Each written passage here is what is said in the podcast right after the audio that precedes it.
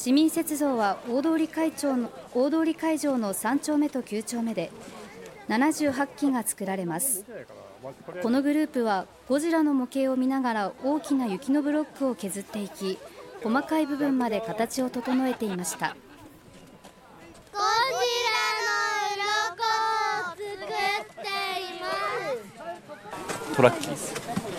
優勝したんで記念にということで今年も市民雪像のテーマで一番多いのは漫画やアニメのキャラクターで全体の半分を占めるということです。